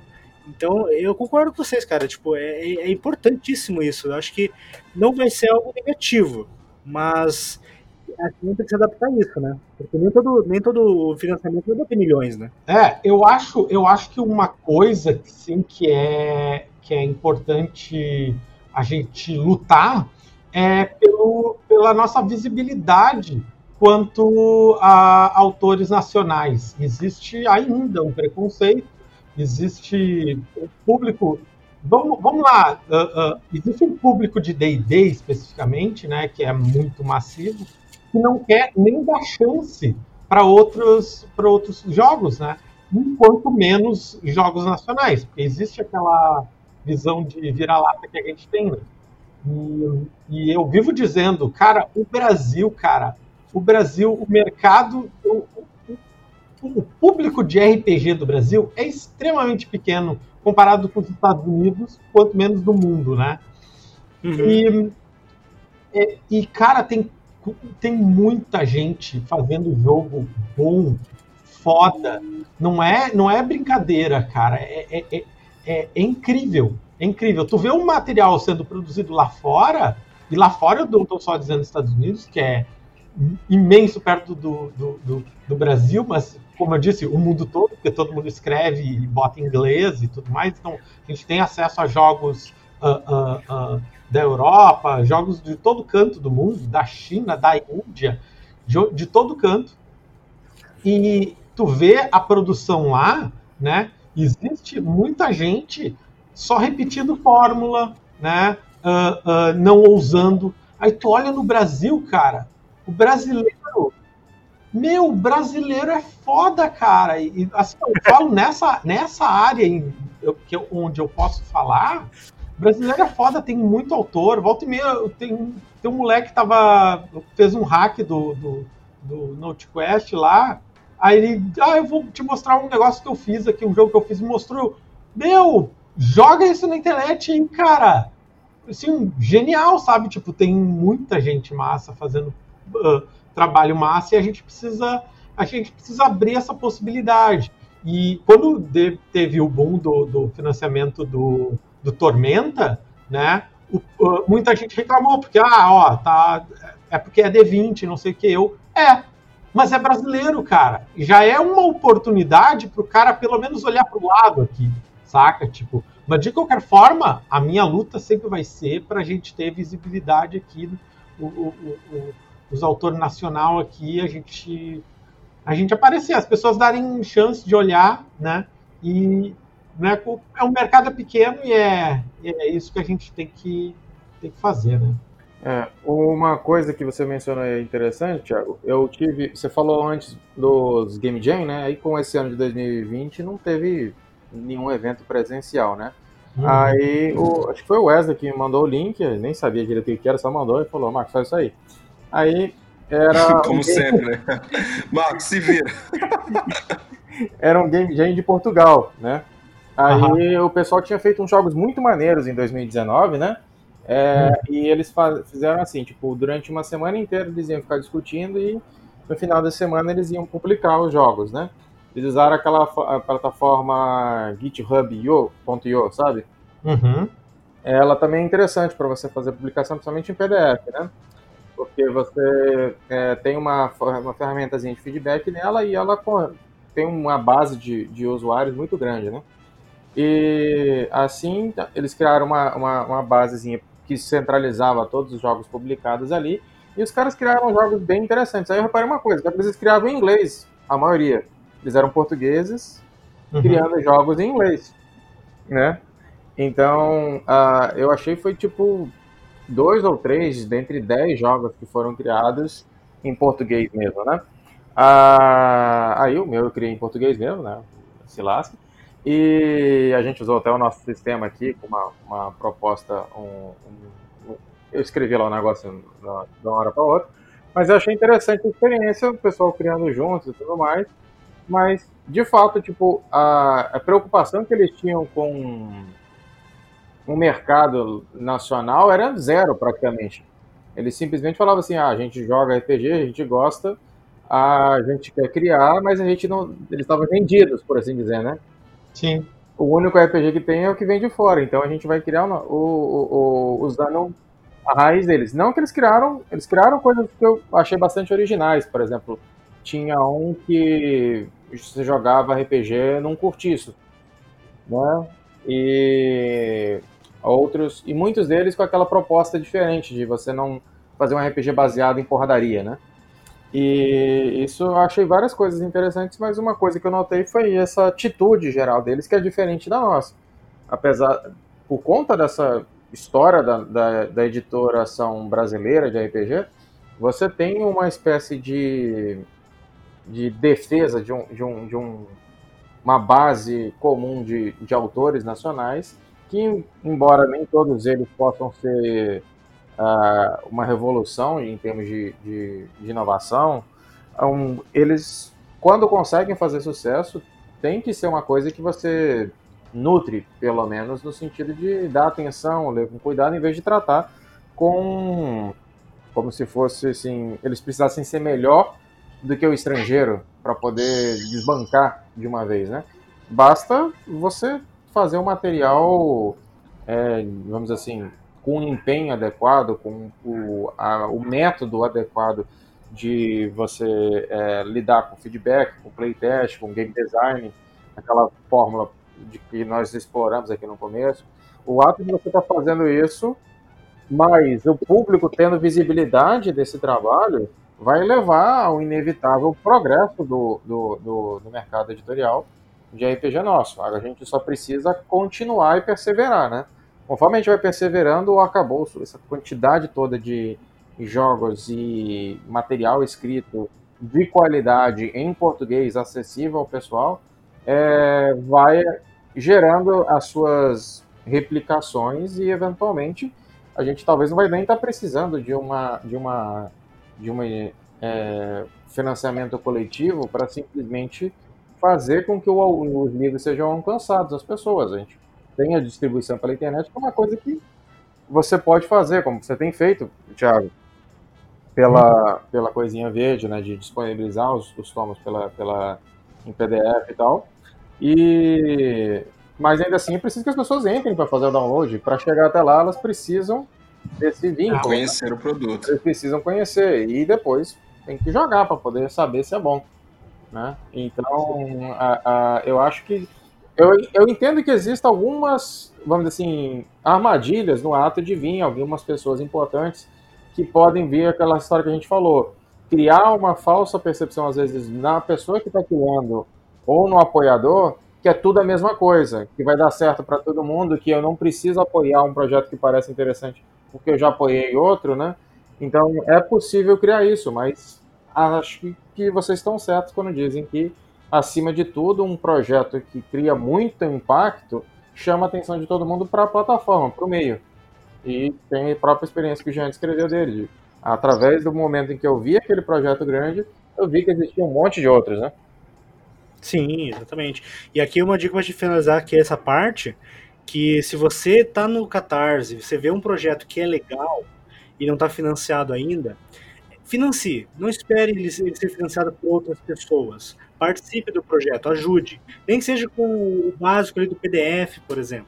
Porque se, quando você gosta de alguma coisa, você acha alguma coisa interessante, alguma coisa importante, e você não participa disso, às vezes esse projeto não vai se financiar, porque você esperou que outros tomassem a iniciativa e financiassem ele. Então, não faça isso, financie. Se você achar um projeto interessante, ajude, participe, porque isso vai fazer ele se tornar realidade. Se depois ele tiver um, uma pré-venda, alguma coisa assim, quem não teve oportunidade na época vai, vai poder aproveitar. Mas se ele não chegar nem a ser financiado, muitas vezes ele não sai do papel, ele se torna apenas um algo que vai ficar guardado por um bom tempo antes de se tornar realidade e você perdeu a oportunidade de ter algo bem legal em suas mãos. Isso, você vai justificar o adjetivo da expressão, né? Você vai justificar o termo coletivo. E não é um projeto que se faz de uma pessoa só. Como a gente disse, tem o, tem o público, os nossos amigos, os podcasts, o pessoal que escreve, o pessoal que dá feedback, é muita gente. É por isso que a gente tem que dar essa essa, essa justificativa da expressão coletivo. Não é um projeto de uma pessoa só. É, se tu achar legal, dá moral, cara, porque vale a pena. Galera, vamos falar agora o seguinte: eu quero saber quais são os projetos futuros que vocês estão planejando ou estão trabalhando em cima, e também aproveitar para vocês falarem sobre os jabás de vocês, os projetos que já estão em andamento, os financiamentos que estão para sair, é, e aproveitar também para passar a rede social de vocês. Quais são os projetos futuros, quais são os projetos já criados e quais são as redes sociais para o pessoal começar a seguir vocês e conhecer mais o trabalho de vocês? É, começo eu aqui? Então vamos lá. É... Pode ir. Primeiro, primeiro material. A gente tem muito material gratuito na internet, nas redes sociais. É... A gente tem comercial, comercialmente o Vampiro Sozinho na Escuridão, que é um RPG solo, cooperativo e também dá para ser jogado isso não. Nós temos o Herança de Cthulhu. E estamos na pré-venda dos dois últimos títulos da, da, da, do cenário de horror da 101 Games, que é o Bruxo, é, Pacto das Sombras, e o Licântropo, Maldição de Sangue.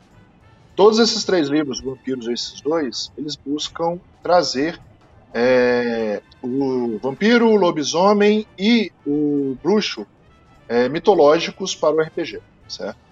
Cenários simples, é, sistemas bem levinhos, livrinhos todos eles, 72 páginas de miolo e capa mole, é, todos coloridos. O A Herança já é um pouco mais corpudo, ele tem 100 páginas de capa dura, certo? Estamos desenvolvendo é, nosso próximo livro, que esse vai em financiamento coletivo, livro de fantasia, que vai utilizar um sistema diferenciado também. É, e ele está utilizando uma licença aberta, ele vai utilizar uma licença aberta é, imensa que nós temos hoje no mercado. É, vamos para diversão offline em maio, certo? Se Deus quiser, se tudo der certo, se as vacinas começarem a chegar, se tivermos segurança para poder fazer isso, é, estaremos lá no, no diversão offline. Estamos também com um jogo, um board game que também buscaremos ser acessível, em contramão do que está acontecendo aí, jogos acima de 500 reais. E também um, um card game é, que vai ser, esse vai ser acessível de qualquer forma, que ele é um party e drinking game. É você pode jogar com a galera, até oito jogadores, e também é, sentar na mesa do bar para poder jogar.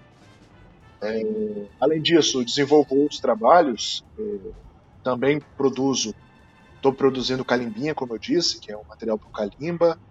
Trabalhei um tempo com a Dragory Games, tanto para o board game quanto o Arena de Contest, quanto o RPG é, é, ambientado no cenário do board game.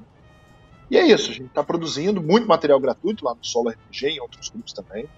A gente tem umas coisas incríveis. Esses dias mesmo o Thiago lançou um joguinho de uma página em que você era uma, uma, uma arma mágica é, logo depois, o César Capac mandou um de espião. O Igor Moreno lançou um, isso tudo no mesmo dia. O Igor Moreno lançou um de, de motorista de aplicativo. Eu, logo depois, eu fiz um de motorista de transporte alternativo, porque até porque todos os outros são covardes. A gente teve que. motorista de transporte alternativo, piloto de transporte alternativo. E logo depois veio o Tony para lançar um jogo de de, voltado ao camelô, ao famoso camelô brasileiro. Então, assim, a cena do é, parafraseando, parafraseando o, o Thiago, né, que ele acabou de dizer, o brasileiro é foda. rapaz, isso tudo num dia só, isso tudo num dia só. A, a cena do RPG indie tá muito forte. A cena do RPG solo, é, que nasceu aí com, com o Tarcísio e com o Thiago, também tá muito forte. O grupo é, é imenso e muito unido. Abração pro Tarcísio aí, e é o nosso pai do RPG solo brasileiro. É, e assim, cara, eu, eu, eu, assim, a gente passou por um momento muito complicado, está passando por um momento complicado, que é esse momento da pandemia. A gente está se reinventando, a gente está, infelizmente, longe dos nossos amigos, mas pretendemos aí que aos poucos as coisas voltem a esse novo normal que está sendo desenvolvido e continuar produzindo. Eu tô agora escrevendo nesse exato. Você, eu entrei no podcast, eu parei de escrever, vou desligar aqui, vou voltar a escrever o Gatunos. Eu tô, tô focado nele agora, então para terminar ele. Um, o, o, o Gatunos provavelmente vai ter um late pledge, como eu já comentei. A gente vai, antes disso, a gente vai fazer um late pledge para o Diário de Caçador que está pronto já, a gente deve liberar semana que vem o PDF para os apoiadores. Um, uh, a gente tem planos ainda desse ano fazer, se tudo der certo, lançado para o Might Blade o, o, o, Guia do Vilão e talvez um financiamento comemorando os 10 anos atrasados, que foi o ano passado, 10 anos da primeira publicação do Might Blade uh, ah, 16 anos, agora esse ano, na verdade, faria, faz 17 anos que o, que o Might Blade, da, da criação do Might Blade. Um, então a gente ia fazer um financiamento para isso, com uma edição limitada. Está vendo e agora, ia ser ano passado, aí veio pandemia, e aí a gente está vendo agora como é que vai ser tudo isso. Uh, provavelmente vai ter ainda esse ano o financiamento do, do uh, do Sorrei, que é a, o terceiro uh, livro da série do Ronin, né? com isso a gente também vai rodar, na, não rodar porque está faltando só as artes, né? Do Shinobi, que é o segundo. Um, e a princípio é isso. Eu tenho o meu Apoia-se, né? apoia.se barra Coisinha Lab, uh, que o pessoal me ajuda lá, né? A partir de 5 reais está ajudando. Uh, ajudando porque eu faço jogo todo mês, né? Eu, eu largo primeiro lá os jogos, né? A gente está vendo agora como é que vou disponibilizar, mas tem alguns jogos exclusivos lá. Uh, além de fazer parte de um grupo do WhatsApp que eu vivo postando, tudo que eu estou fazendo eu posto lá. Então a gente tem uma, uma conversa legal e tal. Eu estou fazendo live, agora estou fazendo umas três vezes por semana. Né? Voltei essa semana, estava sem microfone. Uh, lá, eu inicialmente no meu no canal do YouTube, é, youtube.com/barra coisinha verde. Aí agora tem o coisinha, coisinha live, só que o link ainda não está disponível acho que semana que vem eu vou conseguir habilitar ele. Um, do canal do, das lives.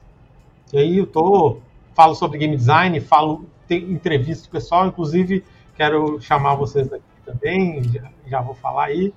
Uh, mais adiante. Opa, obrigado. É.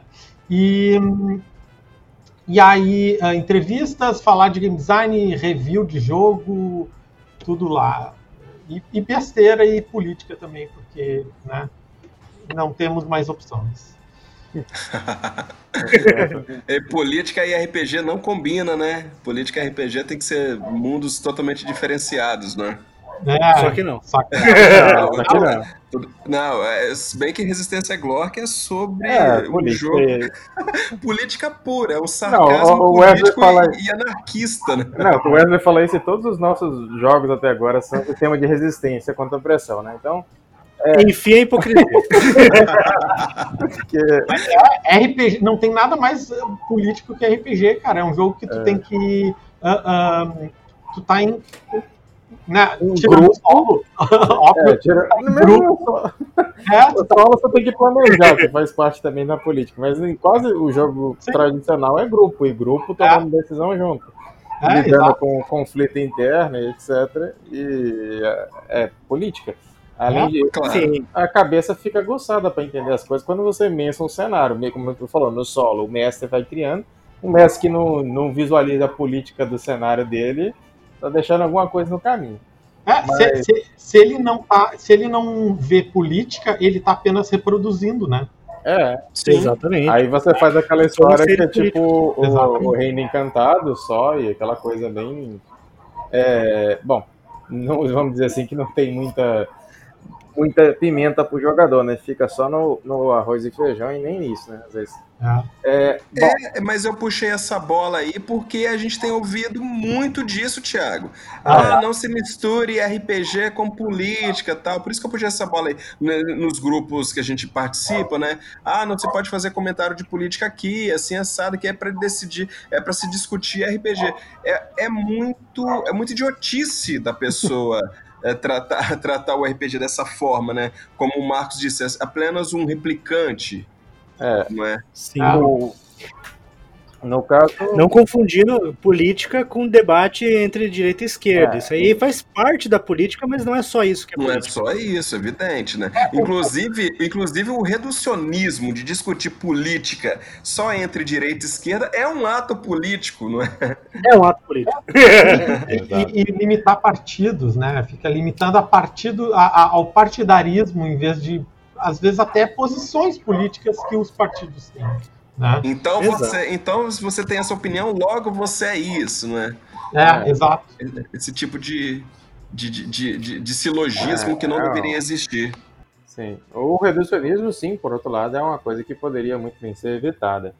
É, a, falando dos projetos, né? A Jotun Raivoso está terminando o Resistência Glock para entregar para o pessoal, né? Então a gente tem feito aí diariamente, o Wesley tem compartilhado as minhas artes inadequadas e a evolução delas depois, né? a, a parte de, de, fazer as ilustrações no final tem sido uma, experiência bem interessante para a gente, porque o, o, os livros estão é, ganhando vida, assim, né? O cenário está ficando é, animado, né? E a gente percebe que a coisa que a gente escreveu tem ficado criativa na apresentação, né? A própria do, do Gatuno, do, do, do, do Thiago, também deu essa ideia, né? Você não precisa necessariamente jogar um RPG que seja uma imagem clássica do cara de chifre de, de, de, de, de viking na cabeça, lá naquele capacete viking. Mas, uh, além dessa, da, desse projeto e de todo o trabalho que a gente tem ali para fazer a editoração dele, na verdade o Wesley está fazendo essa parte, mas eu só estou aqui cobrindo o que, que ele precisa. Já uh, o projeto seguinte é o Chover Relampear, que o Wesley também já falou aqui no programa. Nesse jogo também a gente está falando de luta contra a pressão, só que dessa vez as pessoas são humanas, né? Apesar de que um pouquinho mais que humano, porque eles têm habilidades sobrenaturais. E a gente está fazendo aquele, nesse jogo uma abordagem com um pé forte no realismo, né? Então a gente vai usar aí as nossas experiências com conhecimento de história e tal para dar uma ambientação legal, porque a gente vai permitir para os jogadores, é, independente de qualquer credo ou, ou, ou outros conhecimentos prévios que eles tenham, uma experiência diferente. Então, uma das coisas que eu acho legal no RPG é você poder ter uma experiência a parte daquela que você está familiar, né? Então você tem aquela coisa clássica de ir para um mundo de fantasia ou para um mundo de futurista ou virar uma criatura sobrenatural como um vampiro, né? Mas você também pode fazer uma experiência humana, só que numa, aliás, 100% humana, por assim dizer, né? Ou quase isso. É, e seja de um ponto de vista diferente, né? E assim você vai poder, por exemplo, nessa história, viajar lá para a década de 30 e 40 e tá no meio do pessoal que tem que lidar com o mundo espiritual, e eles têm contato com esse mundo como médiums, né? da tradição da Umbanda e a, as adversidades bem materiais, né, que são a polícia preconceituosa, as, as atitudes de perseguição religiosa e a própria dificuldade, porque essas pessoas são da, da, da, da camada mais é, lascada da sociedade, tanto naquela época quanto agora continua sendo um tanto, mas ah, não exatamente mais, né? E além disso, é, você teve dia 21 de janeiro, o dia de combate à intolerância religiosa, ainda acontece bastante desse tipo de coisa, e a gente é, tem aqui uma relação com a raiz cultural do, do nosso povo, e que, como o Jongs falou, né, é interessante a gente aproveitar essa profunda é, cultura que a gente tem, com diferentes uh, elementos de informação, e simplesmente revelar ela na RPG, né? E também tem várias pessoas que são praticantes dessas religiões e que raramente veem ela mesmo na literatura e que agora eles podem também, nesse projeto, ver elas dentro de um jogo de RPG. Então a gente vai ter uma atenção especial para esse projeto e no futuro a gente tem aqueles filhotinhos, né, que o Wesley falou mais cedo, né, que é o Taxon e o, o próprio Delta mesmo, que a gente tinha pensado em desenrolar mais para frente, mas assim que a gente tiver maturado bem essas outras coisas. E em paralelo a gente teve aí uma outra criação. Eu comecei um, uma outra criação ontem, ontem, igual você estava falando aí, né? Você tem uma ideia, você começa a rabiscar uma coisa, que é um jogo que é meio estratégia, meio RPG, mas principalmente estratégia, e que ele se com essa situação nossa de estar tá jogando à distância e tudo mais um pouco. E uma outra coisa foi esse projeto que a gente fez no Porto de Portugal, que ficou liberado, né? Tem um PDF pronto para baixar em algum lugar. E que você consegue jogar com criaturas, né? A ideia do, do jogo é você jogar com qualquer forma biológica. Então você pode jogar desde um parasita até um dinossauro. Presidente da República. Ou presidente da República. Tem, aí que, que eu, nesse projeto a gente Mas tem alguma diferença? Sistema. Peraí. Você falou parasita, tem alguma diferença? Você não abriu, não abriu muito o leque, né? Desculpa. É, tem o número de células. É o número de células. Próximo ali. Eu, eu, nesse jogo a gente tem uma coisa chamada ponto de vista, né? Então quando você muda o ponto de vista, muda os personagens que você pode jogar, entendeu? Mas nesse caso continua a mesma coisa, parasita. Exato. Esse exemplo aí não mudou muita coisa. Não, desculpa, foi errado. Foi muito errado da minha parte. Desculpa é... ofender a bactéria. Não, não, não. Como eu falei, muda o número de células, mas dá para dá pra fazer. Por exemplo, tem o cenário fungi, né? Que é mais ou menos essa coisa. Você tem unicelular, você tem o pluricelular e vai. Agora, é, é, a gente então vai pretende consolidar essa, essa, essa nossa plataforma da, do Jotun Raivoso, né? Essa, essa editora. E usar ela para ir publicando mais, né? Então a gente tem esses dois projetos aqui que são os nossos é, pneus dianteiros aqui para poder entrar na, na, no cenário. Excelente. E quais são as redes sociais para fechar aqui? Qual é a rede sociais da Getúlio Raivoso, do, do Thiago, do, da Coisinha Verde, do 101? Qual, qual, qual que é? Manda lá. Jotun Wesley, joga aí para nós. Que Jotun Raivoso, você vai encontrar Jotun Raivoso no Instagram, jo, arroba Jotun Raivoso. E no Catarse também você vai achar lá os nossos projetos, né? Na página que fica com Jotun Underline Raivoso, certo? Isso, isso. Uhum. Vai conhecer os dois projetos. O primeiro projeto, né, já financiado, e o segundo em financiamento. A gente lançou esses dias, inclusive. A, a 101 Games, a 101 Games tem o site, 101games.com.br. A gente está agora com a pré-venda do Licântropo e do Bruxo. Nós temos uns pacotes bem legais, é, também com o Vampiro e com o Herança de Futuro, certo? É, e também estamos muito na rede social. Na, na, no Facebook nós temos 101 Games, a página, e nós temos também o Instagram do, da 101 Games. Coisinha Verde tem a coisinhaverde.com.br, que é a página, né? Uh, as redes sociais todas é Coisinha Verde, tudo junto, até onde eu lembro. Né? Coisinha Verde tudo junto, no Instagram, no Facebook, no Twitter. Uh, um, eu tenho o, o, canal, né? Uh, youtube.com/barra Coisinha Verde. Um, e o novo canal, como eu disse, ainda não tem o link, provavelmente vai ser youtube.com/barra Coisinha Live. Um, e eu tenho apoio, né? apoia.se barra Coisinha Lab, né? laboratório uh, Coisinha Lab, que é o nosso apoio para nos ajudar e ter material exclusivo, né? E eu acho que é isso aí. Provavelmente estou esquecendo alguma coisa, mas é só procurar Coisinha Verde, é um nome nem um pouco. excelente, excelente. Sigam também a Ponto 2 nas redes sociais. No Instagram, arroba ponto 2 podcast e no Twitter, arroba ponto 2, o numeral você vai poder seguir a gente e acompanhar o nosso conteúdo. Esse foi o Ponto 2 Podcast. Espero que você tenha gostado e até semana que vem. Tchau! Tchau, gente. Um abraço. Tchau, tchau. Falou! Falou! Falou. Até mais, pessoal.